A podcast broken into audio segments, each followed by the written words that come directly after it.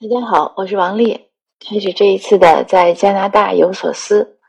今天是我的十月二号周日，现在是我的早晨七点五十八分。那站在阳台上，迎着朝阳，呼吸着新鲜的空气，来和您做这次分享。那这一次呢，还是想谈谈亲子关系，或者说家庭教育吧。呃，或者就是说，应该是说父母对孩子的掌控的程度。呃，这是两个朋友，一个呢是一个朋友发朋友圈，他小孩两岁，他说这两岁的孩子呢正好是叛逆期，他和他太太就有争执，他认为呢这么大的孩子呢不用管，可是他太太呢很优秀，而且他太太自己是个教辅教培组织的校长吧，所以看到很多优秀的孩子，那他呢就希望自己的小孩从小养成好习惯，所以他就管孩子管的比较多。那我看到他朋友圈这样写呢，我就直接私信这个朋友，我说他两岁的孩子，你要他你管他什么呢？他能吃好玩好睡好就可以了，你让他舒舒服服的成长就行了。因为那个那么大的孩子呢，他大脑啊、身体啊都在急速发育，你给他定什么规矩呢？我觉得没有太大意义，因为他饿了他就自然想吃，他吃饱了他就不吃了。他困了就睡，他睡醒了就醒。这个时候，你说你给他按成说，哎，按时间看，这么大的孩子一天睡十个小时，可是他就不困，你也拿他没办法。或者像我小孩那么大的时候，有几次都睡了二十四个小时。当时呢，家里人看他睡，大家商量怎么办。我看他睡得非常非常沉稳，我说别叫他了，因为我觉得他是在长大脑。这个大脑啊，身体的修复呢，一定是在睡眠中，所以睡眠非常非常重要。所有我们记忆的转换，短期记忆转换到长期记忆，包括我们身体哪儿不舒服了，还有大脑的代谢，那些脑积液的更换，它都是要在睡眠中。那孩子玩也是这样，我也见过一朋友跟我说，他当时孩子两三岁，他说他老婆就孩子本来是玩的挺好。然后他说他太太吧，他老婆他说我老婆就说，哎呀回家做饭了，就让孩子走，孩子没有很快走，他太太就一把扯住他孩子就要走，结果孩子就大哭，说哭的止不住。我说那他可能受到惊吓了，因为那么大的孩子呢，他对成年人的一些指令呢反应不了那么快。就算我们成年人有的时候，你比如说正在你干嘛，别人说哎你干个什么事儿吧，打断你，你也要缓一下。你也不可能立即放下手中的东西就跟着别人走，所以这个呢是家长对孩子的一些，嗯，我不能说控制欲强吧，但是确实没有考虑到孩子切身的一种生命的他自然而然的一种状态。那另外一个呢，是我今天想分享的重点，一个陪读妈，哎，不是陪读妈妈，说错了，一个听友给我呃留言，他就是没有来陪读，他孩子自己来上九年级。找了寄宿家庭，找了监护人团队，可是三个月了，他说他觉得孩子，嗯的变化让他有点失望。孩子没有他想象的说来到一个新的环境，呃，在一个更自由的一个环境中呢，呃，没有马上去奋发图强的学习，而是也开始学着玩了。更要命的呢，是他有个室友，这室友呢也是个小姑娘，这俩小姑娘呢喜欢逛街。他说他那室友呢，可能家里有点钱，所以那孩子呢化妆呀，呃，花钱也不差钱，可能手脚比较比较大。那领着他这孩子呢，已经逛了两次街了。周末，那家长就担心说他孩子会不会学坏，因为正好是九年级，是价值观形成的时候。嗯，这个呢，我我为什么说要做分享？因为这个事情比较复杂。我我认为啊，我自己呢是养没有这种。呃，把孩子送出去留学的经历，但是我有一些朋友的孩子呢，送过来托在托在我这儿，他们留学，我看着他们长起来。一般来说呢，确实刚出来，尤其在国内那个学习环境比较严严峻的情况下，一出来的孩子呢，他都会有一点不适应。呃，有的孩子呢，可能就会觉得是一种正向的不适应吧，他觉得哎挺好，呃，他就有一些主观能动性，他去安排自己的时间。但是，我看到其他或者可能二八比例吧，百分之八十的孩子呢，刚开始反而不会学习了。因为老师的作业留的很少，也没有刷题。呃，我有一个朋友的孩子就跟我讲，他说他九年级一年他都不知道怎么学，无所适从，因为过去都是把老师留的题刷完了，这事儿就完了。他说现在老师让我自己去看书，也不检查，那我就不想看了，而且还确实是有语言的障碍，那他看着他费劲，他就肯定没有那么大的主观能动性了，这是家长需要理解的。另外呢，女孩化妆呢，在这边的高中特别特别普遍。相反，我在那个高中中呢，有时候接小孩，我看到不化妆的女生呢是少数，而且可能也是她们成长的这种自我觉醒吧。很多女生穿的还真的是挺暴露的，就是她要凸显她的性感，比如说那个小衣服很短，然后裤子也很低腰，呃，或者那个短裤就是穿那种热裤嘛，就很短的短裤。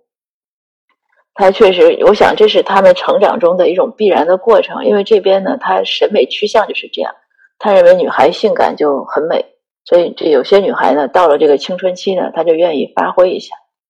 那还有逛街也是一样的道理，它也是一个，也是你或者说时尚吧，或者是呃杀时间的一种的方法。而且呢，那小孩有了一下有了自由，他来到这个花花世界、大千世界。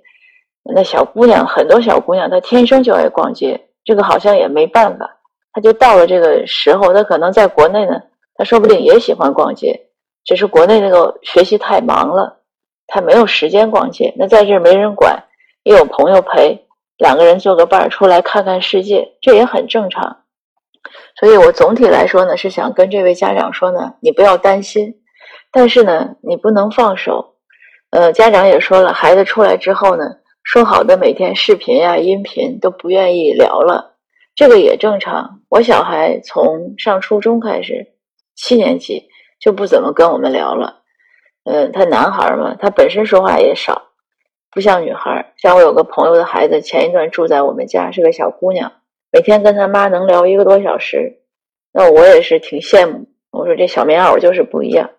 但反过来说，像我也是我妈的小棉袄吧。可是我跟我妈呢就没有那么多话聊，我妈妈跟我也没那么多话聊。我们要一打个音频电话，嗯，我妈一般都是鼓励，呃，然后就是叫什么，呃，建议你别太忙，嘱咐吧，也别太忙，那鼓励你好好学英文，就是这些话。后来我先生还开玩笑说：“你这小棉袄是铁做的。”那我想这也是性格，嗯，或者家庭环境。还有孩子本身成长特点，他如果不想聊呢，那家长可能要想想办法。你是聊点什么，或者聊他喜欢的，或者你要呃留心吧。至于说这个孩子会不会变坏呢，我都觉得这个家长不用担心，因为这个孩子是你养起来的，除非就是他走之前你没有给他灌输过，从来没跟他谈过三观，他没有这样的培养，那你担心。那这样的孩子其实也不应该送出来。如果你的孩子从小你都教育他什么是对的，什么是错的，呃，他有一个比较坚定的一个道德判断，而且你也观察过他性格中呢有一些你不用担心的，比如有的小孩他就是嘴馋或者自律性差，那这样的孩子呢送出来前家长要考虑。但如果你的孩子本身呃自律性还可以，也懂事儿，也能分辨好坏。那我觉得不用担心，只是，但我是说了不能放手。你平时呢跟他要，呃，按照他喜欢的方式，找一些他感兴趣的话题，慢慢聊。我们说婚姻是一种经营，这个我已经讲过很多次。那其实亲子关系也是一种经营。作为父母呢，我们比孩子阅历多，对吧？我们比孩子成熟，我们应该能有一些方法去探到孩子的内心。或者也能有一些方法给孩子建立一种信任，比如说我小孩，他不愿意跟我们讲他日常的事情，但是呢，当他在学校中有困难的时候，无论是跟同学相处啊，嗯，或者是一些课业上的一些不能克服的难题的时候，他会跟我讲，因为他信任我，他觉得在这方面我应该能给他一些建议吧，比如说前几天。他就说他今年十二年级了，临毕业前呢，想给学校办一次大的文化节。那他怎么拉赞助啊？怎么做活动啊？他都没有头绪。他就跟我讲，那我就把我所知的跟他说一说。当然了，决定权还是在他，我也没有再盯着他问。有一个是我很忙，第二个呢，这些年我也学会了克制自己的这种特别的关注和好奇心，就等他跟我讲，这样呢，他会觉得安全，他没有一种受侵犯或者被 push，就是被催促的感觉。但是我讲呢，每个孩子和每对父母呀，亲子关系都不一样，所以这个呢，家长呢应该自己有一个考虑和把握。像我那个朋友，我说住在他孩子在我们家住过一段，他天天跟他小孩聊天。那我那个朋友就很用心。我有一次问他，我说你干嘛这么能跟闺女聊呀？那孩子写作业也挺忙的。他说要聊呀。他说你不聊，你怎么能掌握他的这个思想动态？你怎么能教给他？